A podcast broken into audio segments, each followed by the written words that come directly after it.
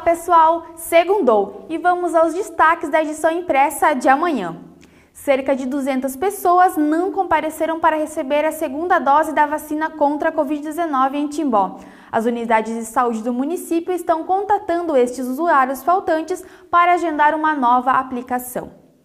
O treinador timboense Sidney Reynolds, que acompanhará os paratletas brasileiros do atletismo nas Paralimpíadas, já está no Japão. Ele que foi convocado para, para participar da seleção brasileira está na cidade de Hamamatsu, localizada a 300 quilômetros de Tóquio, e se prepara para a competição que tem início no dia 24 de agosto e o turismo timboense conquistou o selo internacional de viagem segura. Este selo, que é concedido a empresas privadas e destinos que promovem práticas recomendadas pela Organização Mundial da Saúde no combate ao coronavírus.